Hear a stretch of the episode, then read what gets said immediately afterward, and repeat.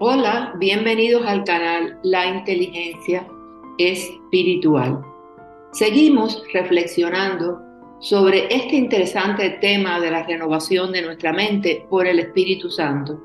Para este estudio he realizado una revisión sistemática sintetizando las evidencias disponibles en estudios primarios, Biblias en diferentes versiones, Biblias de estudio, diccionarios y enciclopedias bíblicas que me han permitido sintetizar y realizar los estudios bíblicos con la ayuda del Espíritu Santo que hace clara la verdad de la revelación escrita. El problema de la mente ha sido polémico en las ciencias, en gran medida por las posiciones dualistas que han separado el cuerpo y la mente. Hoy la revolución neurocientífica afirma lo contrario.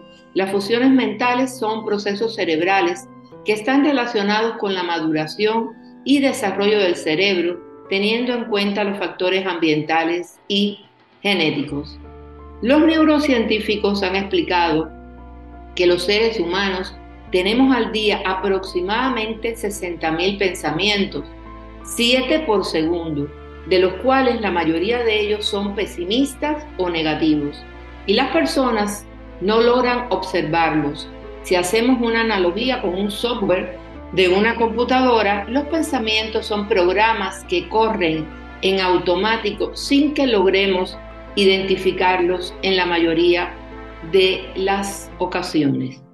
Por eso nosotros los cristianos debemos llenar nuestra mente con la palabra de Dios Debemos protegernos de lo que percibimos, de lo que oímos, pues podemos contaminar nuestra mente. Debemos inundar nuestra mente con la palabra de Dios.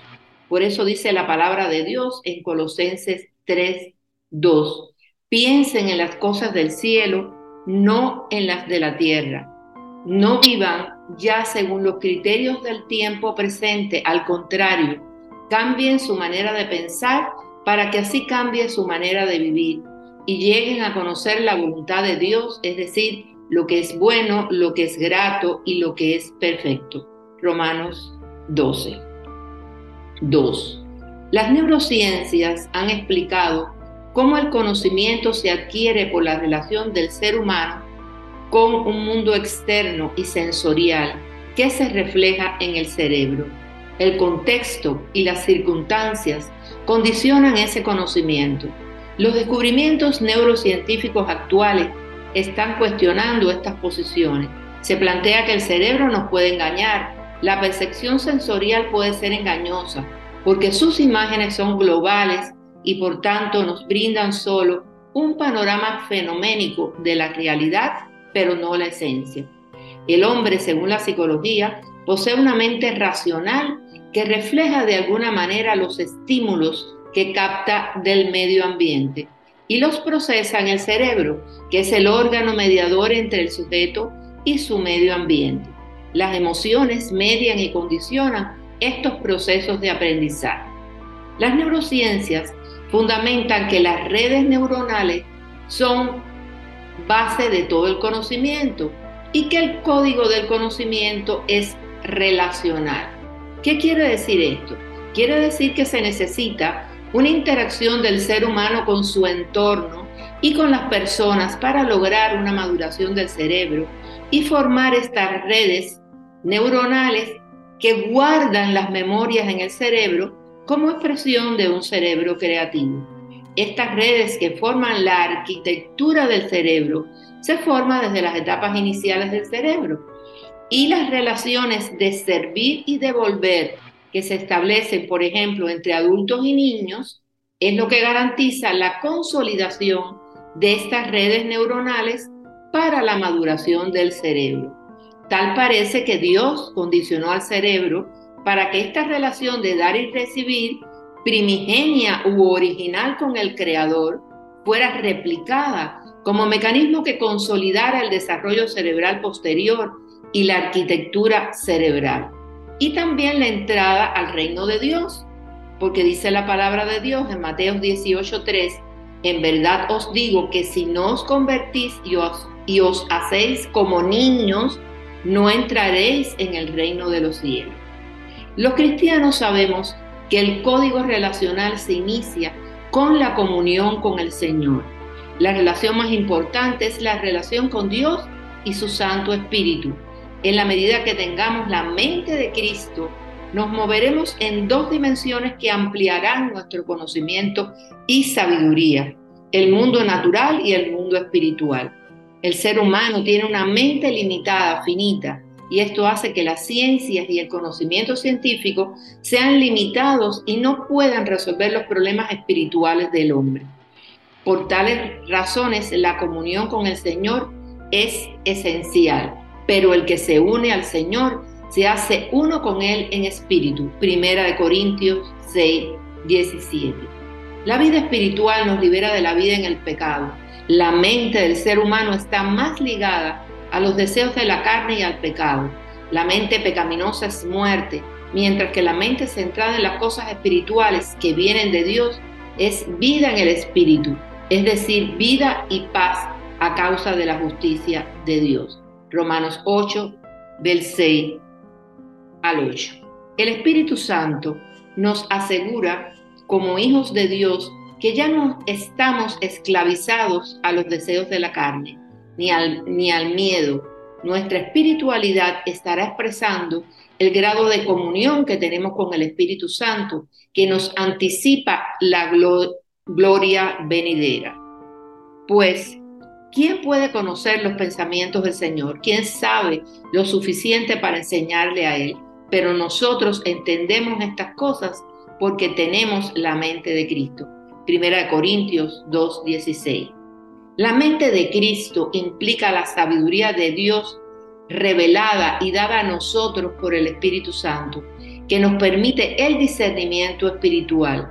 Después de ser salvos por fe, vivimos una vida bajo la guía del Espíritu Santo que mora en nosotros y nos ilumina llenándonos de sabiduría, transformando nuestra mente para alinearla con la mente de Cristo y darnos un nuevo nivel de conocimiento y poder el uso adecuado de nuestra mente, si tenemos la mente de Cristo, produce beneficios para glorificar a nuestro Creador.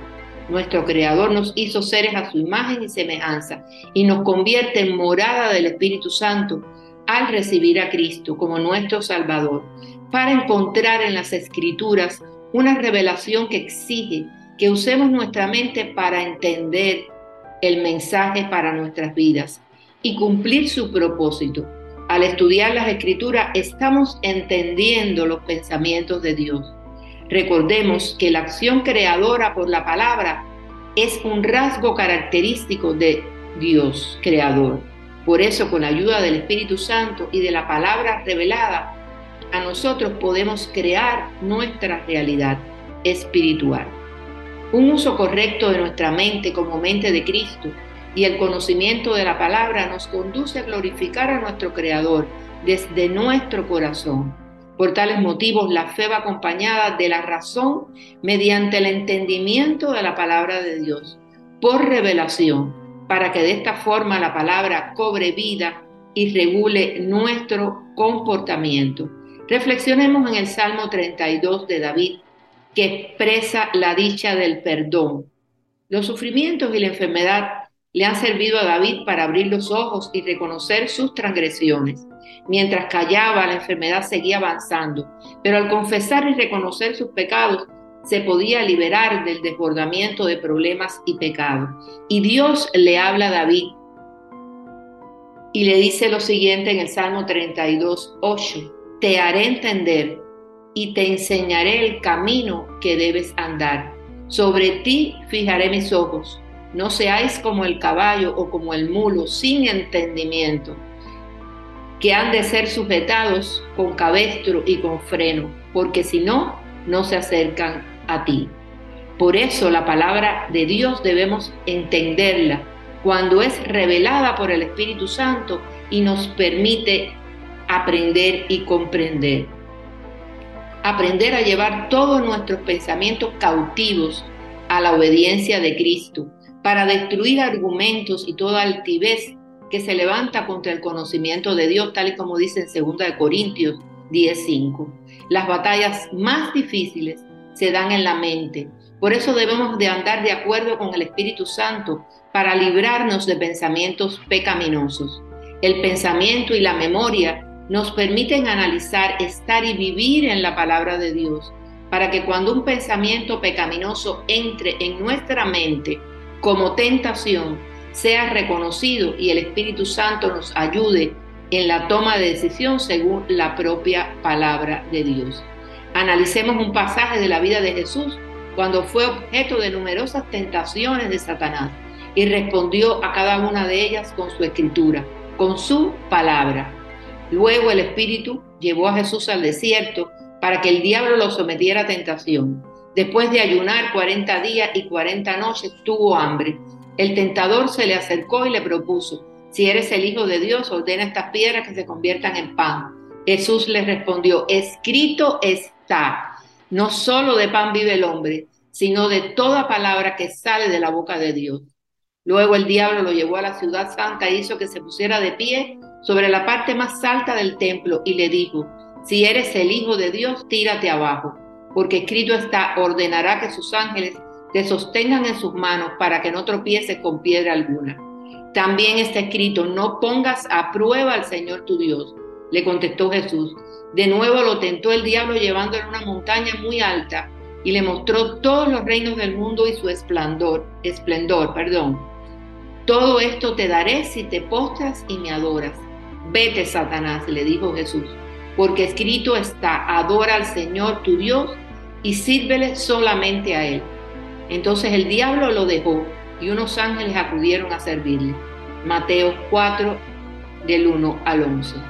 En la medida que hemos aprendido la palabra de Dios y la hemos procesado y la hemos entendido bíblicamente, esta comienza a ocupar un lugar en nuestro cerebro y memoria como redes neuronales, como huellas que recordamos y reforzamos conductualmente hasta que forman parte activa de nuestra mente y de nuestro vivir como expresión de nuestro amor en Cristo. Es entonces cuando podemos utilizar la palabra de Dios como espada para persuadir y convencer a otros que acepten la verdad del reino. La palabra de Dios tiene el poder de transformar vidas para lograr el dominio propio. Y por eso no os conforméis a este siglo, sino transformaos por medio de la renovación de vuestro entendimiento para que comprobéis cuál sea la buena voluntad de Dios. Romanos 12.2.